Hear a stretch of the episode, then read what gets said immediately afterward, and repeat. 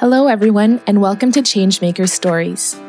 With these podcasts, discover the exceptional journeys of changemakers from the IÉSEG ecosystem who work every day to transform and improve our society. Covering social, economic, climate, and technology related issues, this podcast will inspire you to act in order for you to become a changemaker too.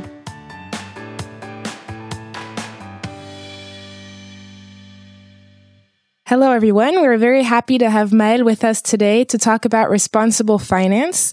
Maël, you are a IÉSEG graduate of 2012, if I'm not mistaken, and you had told yourself you never wanted to work in finance. And after working a couple of years in consulting and as a benchmark manager, you actually realized it was through responsible finance that you could become a change maker. So, Maël, before we talk about responsible finance and in what it consists of, could you tell us a little bit more about your career path and especially how you shifted from consulting to the financial branch that you initially did not want to work in?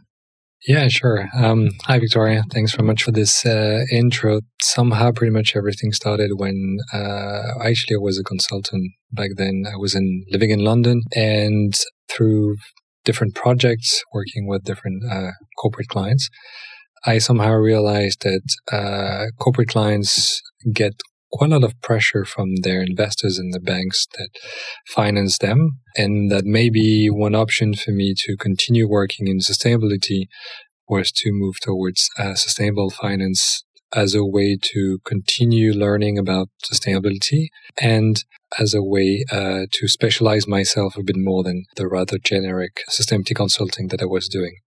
Okay. And finance usually holds the bad guy's place. I mean, in many mindsets. And, you know, when we think of like investments, reporting, capital markets, etc., could you tell us more about what we call responsible finance?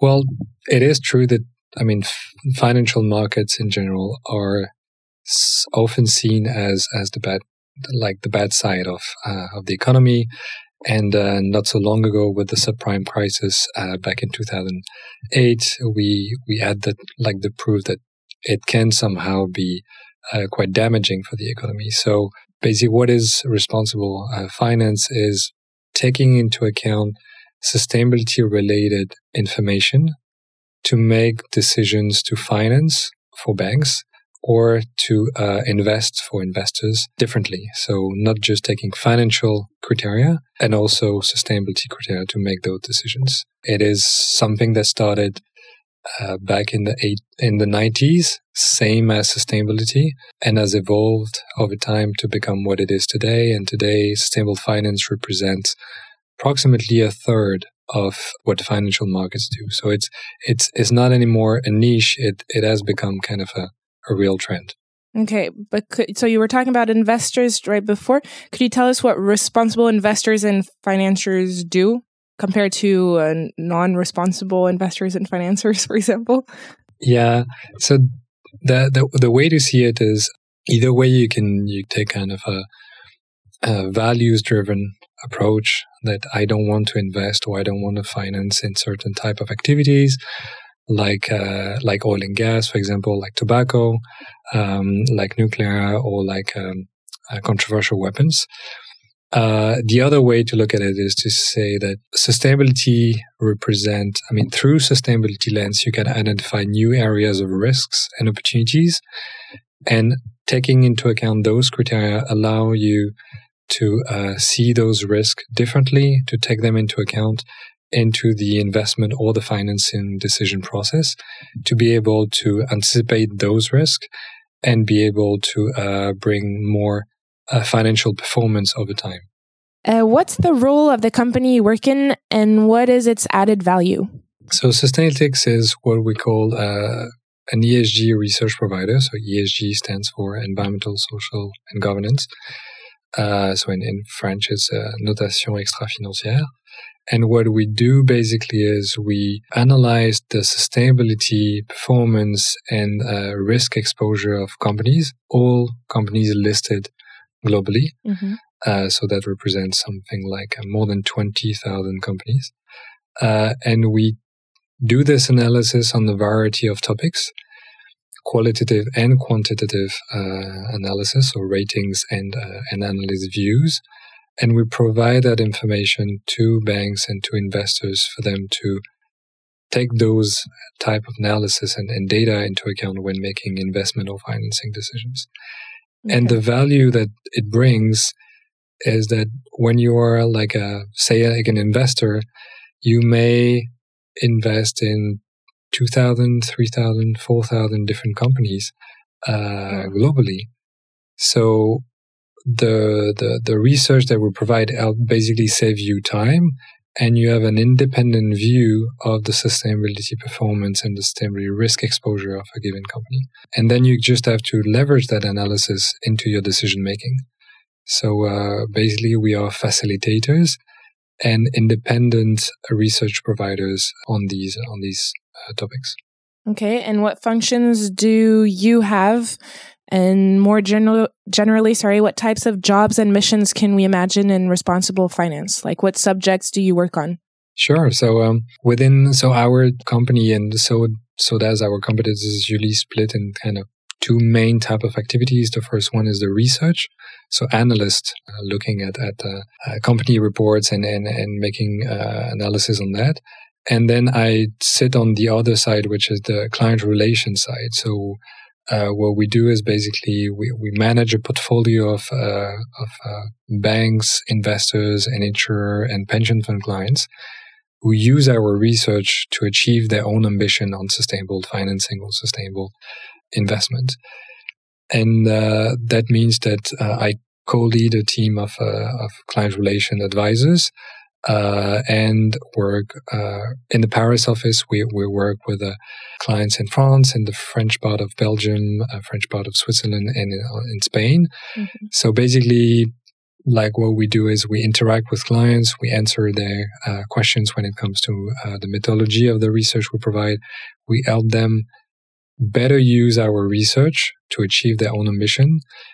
And more and more, um, we challenge them. Uh, so we, we bring them uh, insights on where the market is going, what are the key trends. And when we feel that there are, there's a disconnect between their claims, uh, like whether on marketing or like uh, their their positioning and what they're doing or how they're using our research. Mm-hmm. We also have the possibility, since uh, especially since this year and since the the, the, the fact that new regulation is, is putting additional pressure on them, we have the opportunity to challenge them a bit more. And and this is quite interesting because it it brings the conversation to the next level. We we used to be just data providers, and now we are strategic partners to to those uh, to those clients and we help them see other topics. So, for example, uh, depending on the country, depending on the market, uh, you focus on different areas. Of course, climate is uh, the big thing since mm-hmm. Uh, a few years.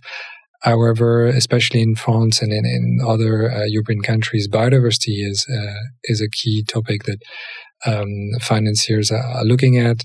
and for example, in biodiversity, you may look at topics like deforestation, right. like land use, land use change, and you also you may also work on topics which relate to evolution of the regulation. So, for example, in France, uh, three years ago, there was a piece of legislation which was mandatory for companies to look at their supply chain and do due diligence analysis on uh, human rights respect. I mean, uh, yeah, avoiding violations of human rights within the supply chain.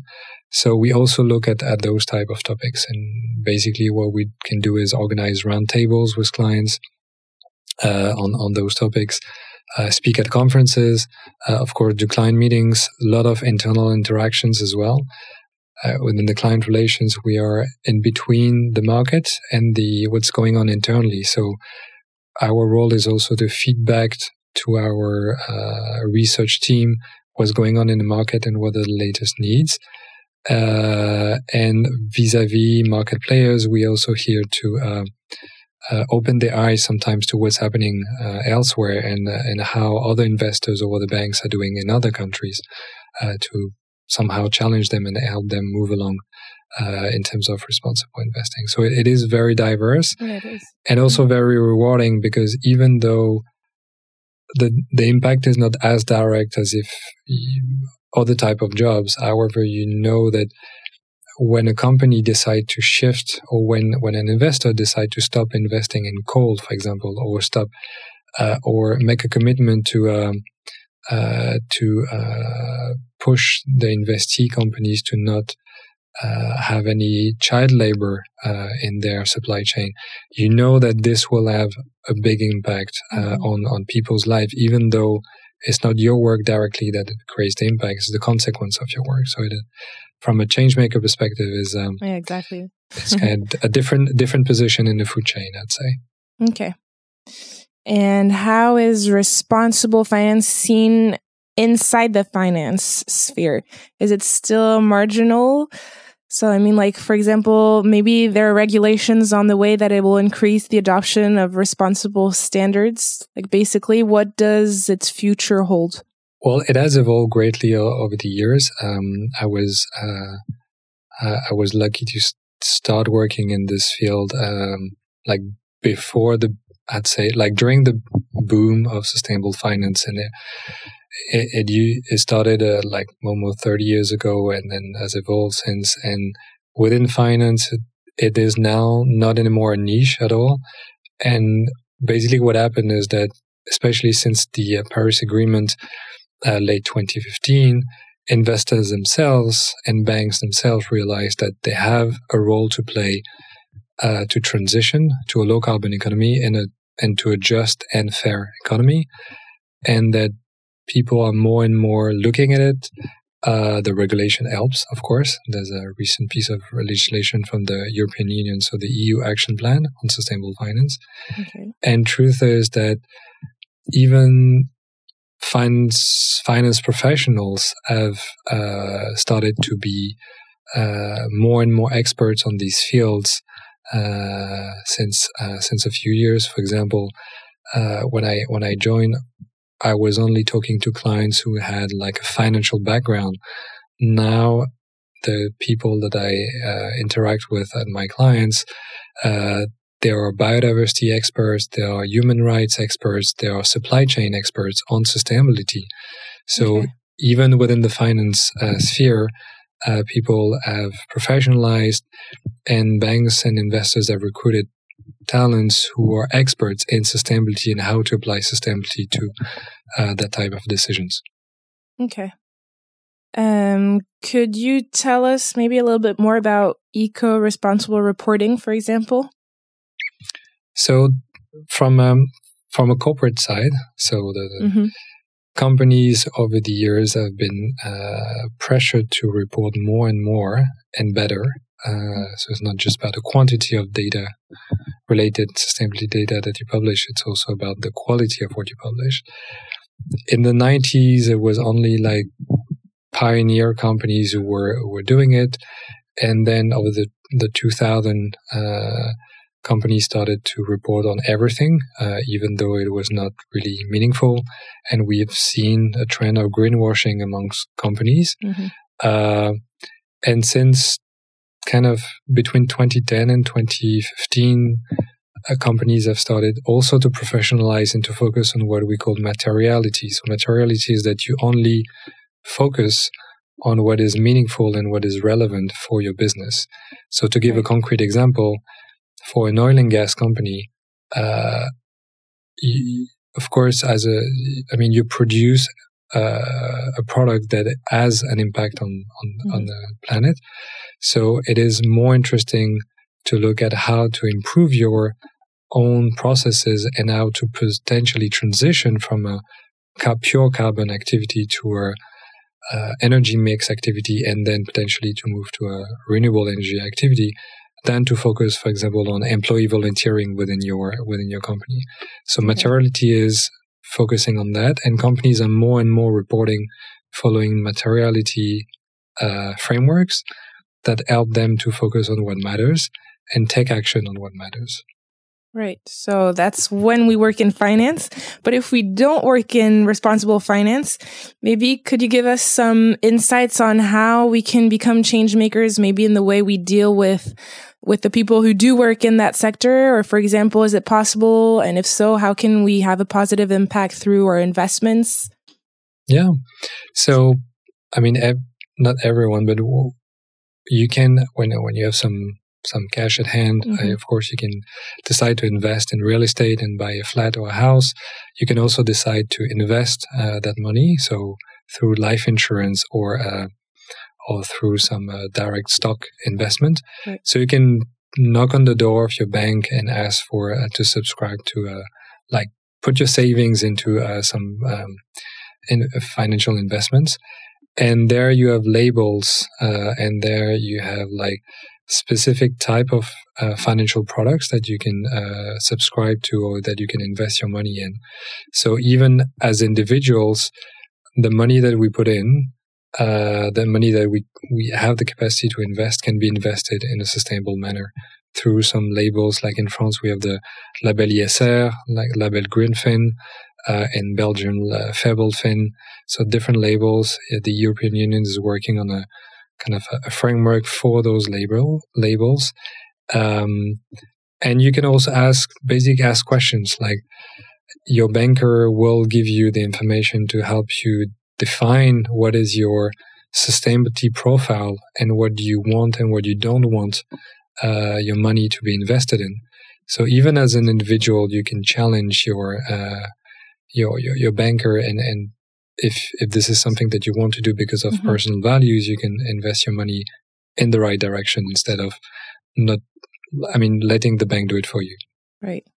Well, that's a really good advice. Maybe uh, you have a last final message you'd like to share with uh, our listeners today on what, like, what you could tell them to do for uh, to be responsible in in that sector. Well, I mean, different things. Um, when you when you work in in finance, whether as a as a, an investment analyst or the portfolio managers, or if you work in compliance, uh, the first thing you can do is well ask around uh, and see whether your own employer uh, offers that type of solutions, that type of products. Uh, you can also check the website of your own company to see if the company has specific policies uh, to um, to kind of either way just comply with the regulation or be a bit more advanced on these issues. For example, some banks over the past years, I've um, especially French banks, I work on on the topic of biodiversity. Mm-hmm. So, as a bank, you make financing decisions uh, to support specific companies in, in specific areas of of, uh, of the economy, uh, and you can support uh, those companies by in, incentivizing them to uh, to take into account biodiversity impacts of their activities. Uh, so, for example, okay. an industrial company uh, may use a lot of water and may uh, withdraw a lot of water from a certain area, which may be under water stress. So, as a bank, you can finance that company um, and incentivize that company to uh, take some actions to make sure that the withdrawal of the water will be done in a sustainable and long-term manner because if you dry the source, there's no more water, so there's no more activity. Mm-hmm. So um, this is the kind of thing that you can do. If you're more on the investment side, uh, what are the financial products that your uh, that your firm offers to to its clients? Do those financial products take into account uh, environmental, social, or governance criteria? Do they follow certain regulations? Is it quite advanced? Do you have some themes like uh, renewable energy, like uh, low carbon mobility, like um, biodiversity, and, and in the uh, in the production chain, those kind of things? So ask around, look around, and uh, and maybe like if this is something of interest, you can also build uh, something and, and, gather around with peers to uh, create this uh, those kind of products. Perfect. So yeah, i would say that the, the first thing to do is um, is to, to to question yourself and to question the company that you work for, and then see what are the options uh, available. When I was a student, I said that I didn't want to work in finance, up to the moment I realized that through financial markets, there is a possibility to make a concrete change and to move to a low carbon and just and fair economy. Uh, and and it wasn't clear for me back then, but now it is clear that financial players have a role to play uh, in in this transition. Thank you very much, Maël, for your time. Thanks very much, Victoria. Thanks for sharing this moment with us. We hope that this episode has inspired you and maybe even encouraged you to change things at your own individual level. Changemaker Stories is available twice a month, in French at the beginning of the month and in English mid month. So stay tuned and subscribe to our channel. Changemaker Stories is a IÉSEG School of Management and IÉSEG Network podcast produced by ECO Studio.